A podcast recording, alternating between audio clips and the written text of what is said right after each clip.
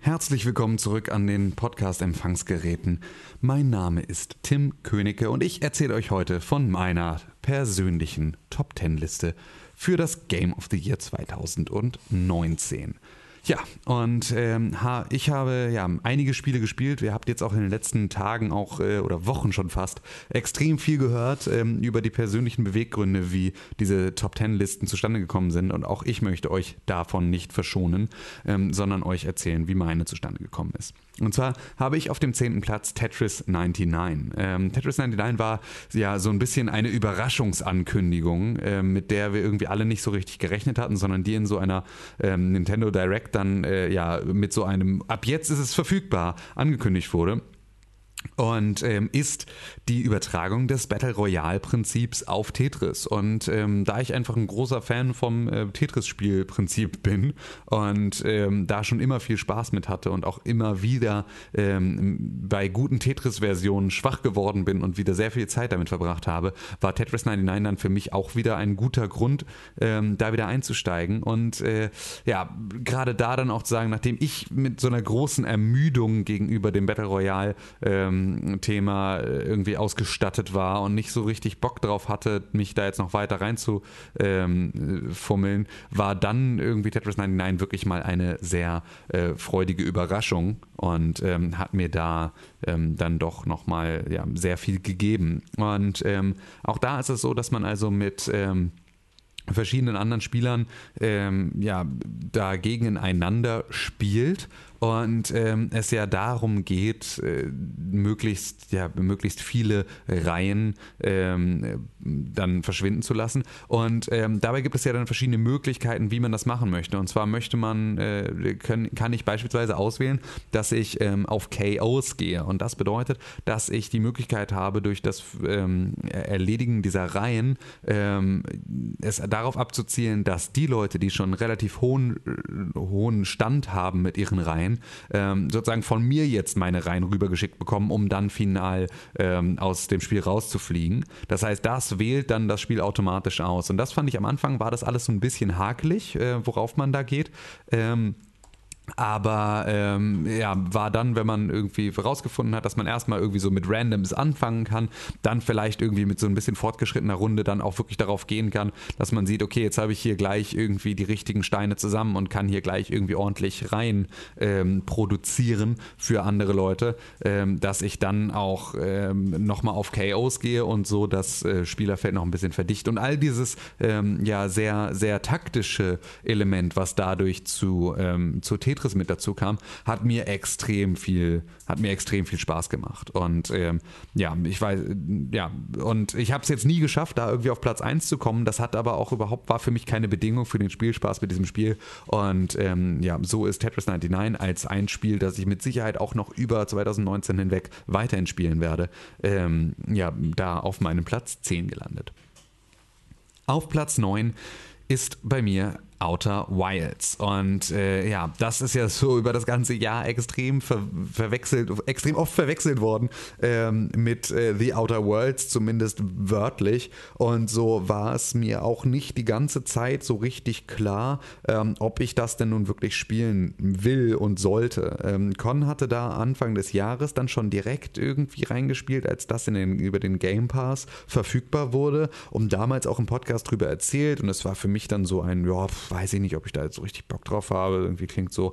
Ich war mit Space Explorern eigentlich auch echt durch, nachdem ähm, ja, No Man's Sky sich so entwickelt hatte, wie es sich entwickelt hat. Und auch wenn die am Ende wieder Fuß gefasst haben, bin ich einfach auch niemand, der ähm, nochmal wieder so New Game Plus mäßig zurückzuspielen kommt und halt de dementsprechend auch ähm, jetzt nicht nach irgendwie Patch 12 dann äh, ja so einem Spiel nochmal eine komplett äh, neue Chance geben kann.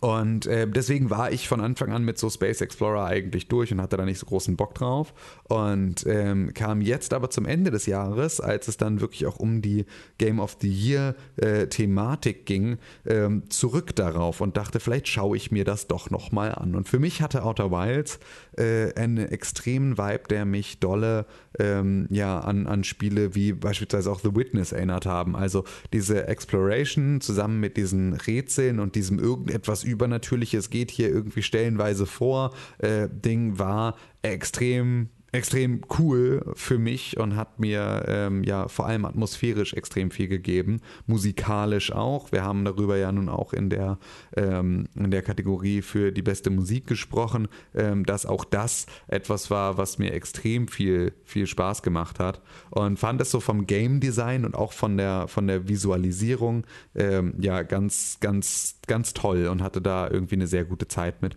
und äh, deswegen landet für mich ähm, Outer Wilds auf dem neunten Platz. Auf dem achten Platz befindet sich Tom Clancy's The Division 2. Ich hatte mit dem ersten Teil extrem viel Spaß und wir hatten damals äh, das ja auch so im Verbund von Pixelburg viel gemeinsam gespielt und äh, war deswegen auch einigermaßen, äh, ja, gehypt ist vielleicht zu viel, aber zumindest ja stark interessiert daran, auch in The Division 2 wieder reinzuspringen.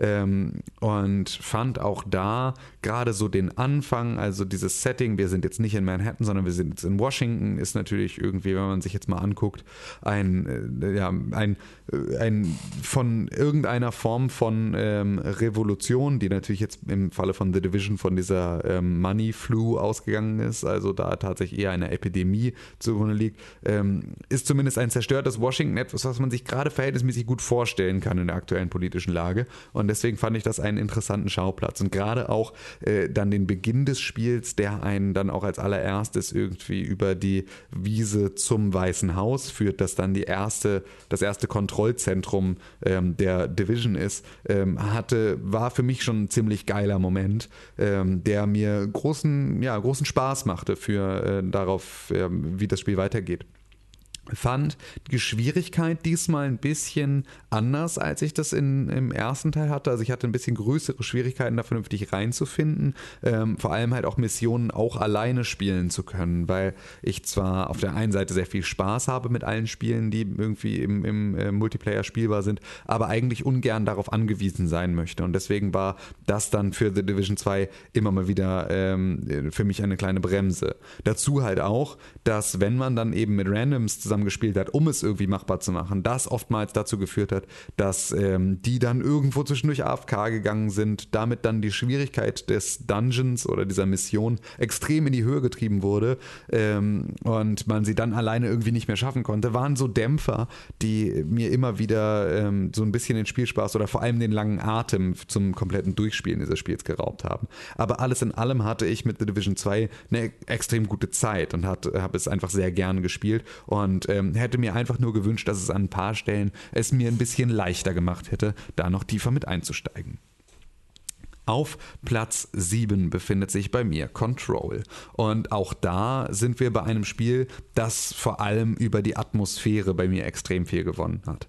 Ich bin selber ein großer ähm, ja, Twin Peaks, ich will jetzt nicht mal David Lynch-Fan sagen, weil eigentlich bin ich in erster Linie Twin Peaks-Fan und äh, fand deswegen die, ähm, ja, die Art und Weise, wie das Spiel äh, einmal in der Art Direction aufgebaut ist, aber halt auch in der Atmosphäre äh, super spannend. Ich bin nicht der allergrößte Fan von Remedy Games. Also ich habe äh, zwar irgendwie Max Payne 1 damals irgendwie viel und gerne gespielt, aber beispielsweise Alan Wake durch die damals fehlende Xbox 360 ähm, gar nicht wirklich gehabt und auch Quantum Break, das äh, ja dann zuletzt für die ähm, Xbox One rauskam, auch nicht so richtig ähm, in der Tiefe verfolgt. Control allerdings ähm, kam für mich dann ja verhältnismäßig ähm, überraschend um die Ecke. Ich hatte das jetzt, also ich hatte es auf dem Schirm. Ich wusste auch, dass es rauskommt, aber ich hatte nicht wirklich in Erwägung gezogen, dass das jetzt ein Spiel sein könnte, ähm, mit dem ich äh, ja großen Spaß haben sollte. Ähm, hatte ich dann aber tatsächlich. Und das liegt vor allem daran, wie sich die Atmosphäre aufbaut. Ähm, diese, diese sehr, sehr biedere äh, Behörde zu nehmen als Spiel, als, als, ja, als äh, Spielort für dieses Spiel, hat extrem viel ausgemacht, weil ähm, diese Mischung aus dem eigentlich sehr, sehr geilen Farbkonzept, also diesem sehr, sehr starken, diesem, diesem Rot, äh, das halt äh, die ganze Zeit als Element mit da ist, dieser, ähm, diesem starken Einsatz von äh, von ähm, ja auch so, so, so Cinema-Looks, also ähm, so sehr gefärbten Gegenden ähm, und ähm, ja auch so sehr starker Typografie, wofür ich halt irgendwie dann auch immer zu haben bin, dass irgendwie äh, guter und cooler Einsatz von äh, Schrift irgendwo mit reinkommt, habe ich immer das Gefühl, also gucke ich eher mal hin und fand diese ganzen ähm, Physik und äh, sowas, äh, Spielmechaniken extrem cool. Ich kann nicht sagen, dass ich Control verstanden habe. Und ich glaube, das ist auch das, was dann ähm, für mich diesen Lynch-Faktor ausgemacht hat. Ähm, dass ich so ein bisschen mit, also ein paar mehr Fragen zurückgeblieben bin, als ich Antworten gefunden habe. Aber äh, das ist etwas, was mich zumindest äh, immer wieder fasziniert. Ich habe nicht die Möglichkeit gehabt, leider zeitlich ähm, Control komplett durchzuspielen in diesem Jahr. Ist aber eins der Spiele, bei dem ich mich jetzt extrem darauf freue, dass äh, wir jetzt am Anfang des Jahres hoffentlich ein bisschen äh, weniger Videospiele äh, dann bekommen, da, die wir dringend spielen müssen, sodass ich da die Möglichkeit habe, nochmal tiefer einzusteigen. Auf Platz 6 befindet sich Luigi's Mansion 3. Und das war eins der Spiele, die ich auf der Switch ähm, extrem gerne gespielt habe in diesem Jahr. Es gibt für mich so verschiedene Arten von Switch-Spielen. Ähm, eins irgendwie, also äh, normalerweise ist für mich die Switch eine Reisekonsole. Das heißt, alles, was ich irgendwie so auf dem Beifahrersitz spielen kann und im Zweifel auch mehrfach spielen kann, ähm, ist für mich eine, eine sehr äh, coole Erfahrung. Und ähm, ja, damit eigentlich ist mein Way of Play für die Switch nicht unbedingt eine auf der, auf der Couch, in der ich mich dann da irgendwie zusammenmummel und dann vielleicht sogar übers Dock spiele, ähm, sondern übers Dock gespielt habe ich bisher eigentlich nie, außer in diesem Jahr in dem es zwei Spiele geschafft haben, dass ich da dann doch äh, mich äh, mit, dem, mit dem Controller hingesetzt habe. Und äh, das waren dann einmal Link's Awakening, ähm, das Remake, ähm, das ich natürlich jetzt hier an der Stelle nur lobend erwähnen kann, weil das natürlich ein Remake ist und damit nicht in unsere Liste kommt. Und dann einmal Luigi's Mansion 3. Ähm, ich mag einfach Luigi als Charakter total gerne, freue mich also immer wieder, wenn er ähm, als, als Hauptcharakter dann halt auch in seiner eigenen Reihe mal ran darf. Und ähm, ja, fand das Setting extrem cool, das Hotel, in dem wir da landen. Es ist natürlich alles so ein bisschen äh, leicht erklärt. Ähm, also es ist so oder sehr erwartbar. Wir haben irgendwie dieses Horrorhotel, in dem sie dann irgendwie diese Reise gewonnen haben. Also wir kennen da natürlich auch so das Muster, in dem die Geschichte anfängt, ähm, kennen wir schon relativ gut. Fand es aber sowohl grafisch ähm, und atmosphärisch als halt auch irgendwie äh, von der Humorebene extrem ansprechend. Und hatte extrem viel Spaß mit äh, Luigi und Guigi durch dieses Hotel zu laufen und Sachen einzusammeln. Kleiner Minuspunkt natürlich die, äh, die Steuerung, die, glaube ich, vielen Leuten erstmal ein paar Probleme gemacht hat, ähm, weil diese Panzersteuerung nicht so richtig intuitiv war. Aber ähm, das Ganze wurde für mich dann halt von der Atmosphäre und vom Gameplay wieder wettgemacht. Und ähm, ja, deswegen Luigi's Mansion 3 bei mir auf dem sechsten Platz. Auf dem fünften Platz ist ein Spiel, das äh, ich vor allem wegen seiner Mechanik äh, besonders spannend fand, und zwar Baba is You. Baba is You ist ein Puzzle-Game, das in erster Linie auf der, auf der, auf so Programmierlogik ähm, funktioniert. Und zwar äh, haben wir einen Regelsatz, den wir auf jedem, ähm, auf jedem Screen sehen. Und zwar textlich sowas wie Barber is you und Wall is stop. Und wir als Barber, so ein kleines Häschen, ähm, haben die Möglichkeit, einzelne Blöcke in diesem Spiel zu verschieben. Das heißt also, verschiebe ich äh, Stop aus dem Satz Wall is stop um irgendwie einen, einen Block, dann sind die Walls nicht mehr Stop. Das heißt, ich kann plötzlich durch Wände laufen und ähm, das Ziel von jedem Level ist es, dass Baba ähm, die Flagge erreicht. Zumindest wenn die Regel lautet Flag is Win. Ich habe also die Möglichkeit, mit Baba verschiedene Blöcke dann rumzuschieben und damit eigene Regeln festzulegen. Das heißt also, ähm, wenn ich jetzt äh, Wall is due mache, dann steuere ich plötzlich nicht mehr Baba, sondern die Wände und kann so die Wände um meinen Hauptcharakter herum verschieben. Ähm, wenn Walls pl äh, plötzlich nicht mehr Stop sind, komme ich vorbei. Wenn äh, Walls plötzlich Win sind, muss ich eben nicht mehr die Flagge erreichen und so weiter und so fort. Und so kann ich mir also das Regelwerk eines jeden Levels unterschiedlich neu zusammenregeln. Und so gibt es auch für viele Levels ähm, unterschiedliche Lösungen zum Ziel, ähm, was natürlich später dann im Spiel sich ein bisschen auflöst und da gibt es dann eigentlich dann doch nur noch eine ähm, richtige Lösung. Aber das hat dafür gesorgt, dass ich halt extrem viel äh, Knoten im Gehirn hatte und damit mit diesen Knoten im Gehirn extrem viel Spaß hatte. Und ähm, ja, das äh, alleine dafür, dass ähm, 2019 da nochmal ein, ein Puzzle-Game rauskommt, das ähm, ja irgendwie was Neues macht, auch wenn es nicht vollkommen neu ist, aber zumindest einen neuen Ansatz hat und vielleicht sogar in der Lage ist, ähm, ja, Leuten Regeln im Sinne der Programmierung ähm, irgendwie äh, näher zu bringen, finde ich, ist Baba Is You ein fantastisches Spiel und ähm, ja, war für mich so ein absoluter Überraschungshit im Jahre 2019. Auf Platz 4 befindet sich bei mir The Outer Worlds. Ähm, das Spiel, also das jetzt nicht, äh, nicht Outer Wilds ist, ähm, sondern ja, das, äh, das äh, First-Person ähm,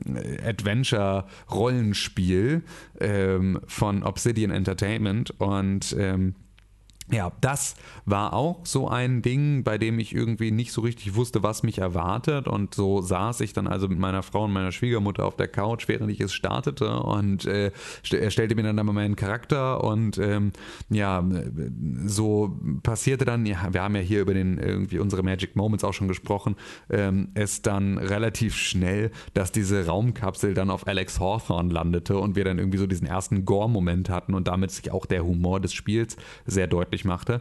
Und ähm, ja, so war meine Stimmung und meine Freude an diesem Spiel dann auch relativ schnell geweckt. Und ähm, ja, damit hatte ich ähm, extrem viel Spaß damit, wie tief The Outer Worlds auf die Entscheidungen und vor allem auf die Charakterentwicklung eingeht, die wir, ähm, ja, die wir da selber festlegen. Und wie sehr sich dann mein Charakter und seine Eigenschaften auch darauf auswirken, wie äh, Dialoge gestrickt werden oder wie Leute auf mich reagieren. Und ähm, das finde ich ist einfach eine sehr, ähm, ja, eine, eine sehr coole Sache. Ich war nie der große Fallout-Fan und deswegen ähm, war für mich auch sozusagen das Argument, oh, das ist wie Fallout New Vegas, nur besser. Ähm, etwas, bei dem ich dachte, naja gut, viel besser als Fallout New Vegas ist ja aber auch, also ist jetzt auch nicht nichts Schwieriges, ähm, weil das fand ich auch schon nicht cool.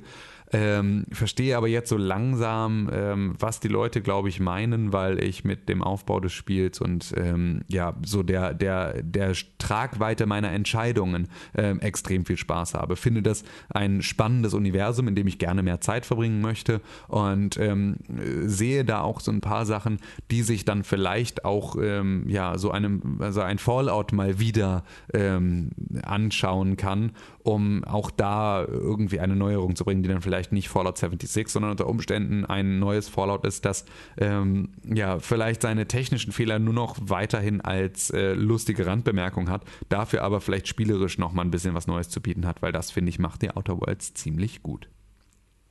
Auf Platz 3 ist bei mir Star Wars Jedi Fallen Order und damit ja unser gemeinsames Pixelbook Game of the Year, das bei mir nur ähm, die Bronzemedaille bekommt, ähm, da ich noch zwei Spiele habe, die ich persönlich für mich selber noch lieber mochte in diesem Jahr. Aber Star Wars Jedi Fallen Order kam für mich auch als ein Spiel, mit dem ich so nicht gerechnet hatte, bei dem ich nicht gedacht hätte, dass es mich nochmal so packen würde und dass mich ein, ein Star Wars Spiel in seinen Bann ziehen könnte, wie es das getan hat.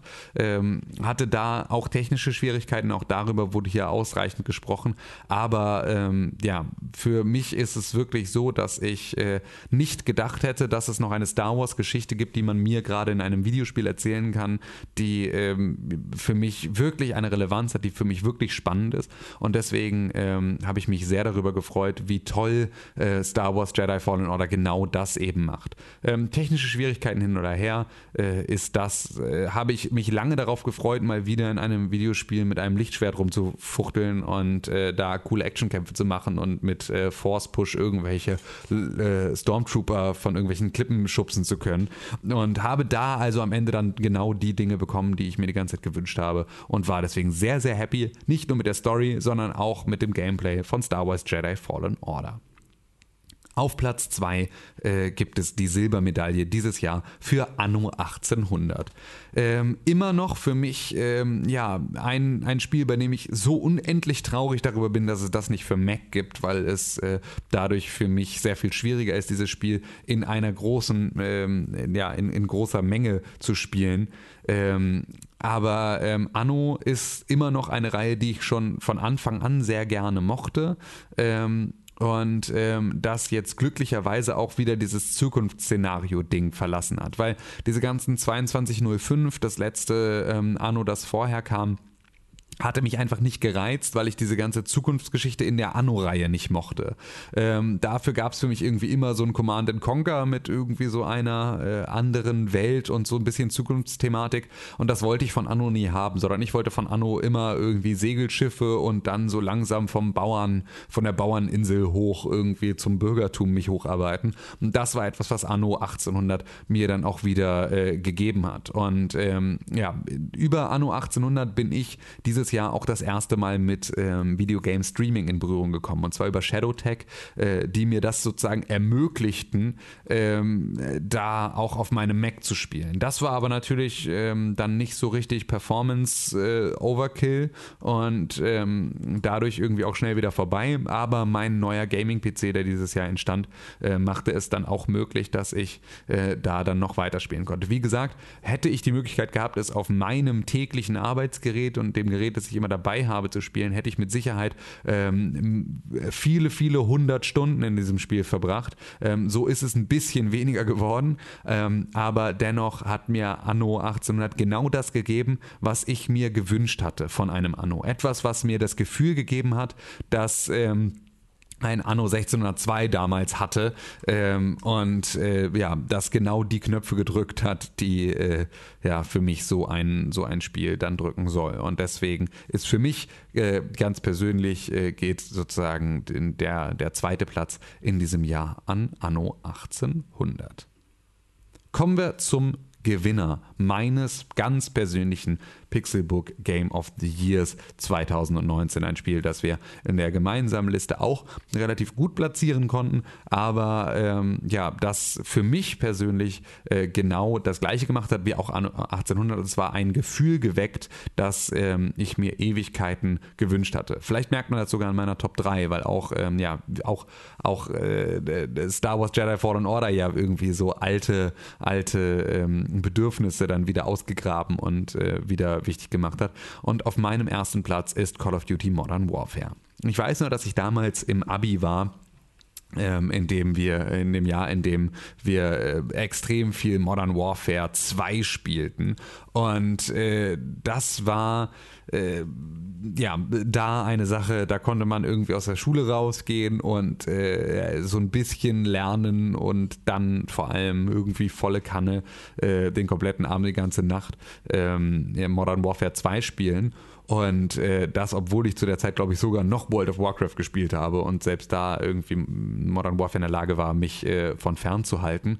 Und ähm, das war eine Reihe, die ich mir seitdem eigentlich immer wünschte, dass sie weiter fortgesetzt wird, weil ich äh, auch da ähm, nicht so richtig Bock auf diese ganzen Future-Geschichten hatte. Ich hatte auch mit Black Ops nicht so richtig viel Spaß am Anfang, obwohl das natürlich irgendwie auch noch so mit Vietnam und sowas in eigentlich unserer ähm, Echtwelt positioniert war aber alles, was danach kam mit irgendwie äh, Advanced Warfare und Infinite Warfare und was nicht alles, wurde mir dann doch alles wieder zu spacey. Ich wollte keine Double Jumps und so hatte sich die Call of Duty-Reihe für mich zwar immer zu einem, zu einer, immer noch sozusagen gehalten als eine Reihe, der, in die ich jedes Jahr reingucke, aber ähm, zumindest ja nicht so richtig. Ähm, für mich weiterhin die Knöpfe gedrückt, die ich gerne gedrückt haben wollte.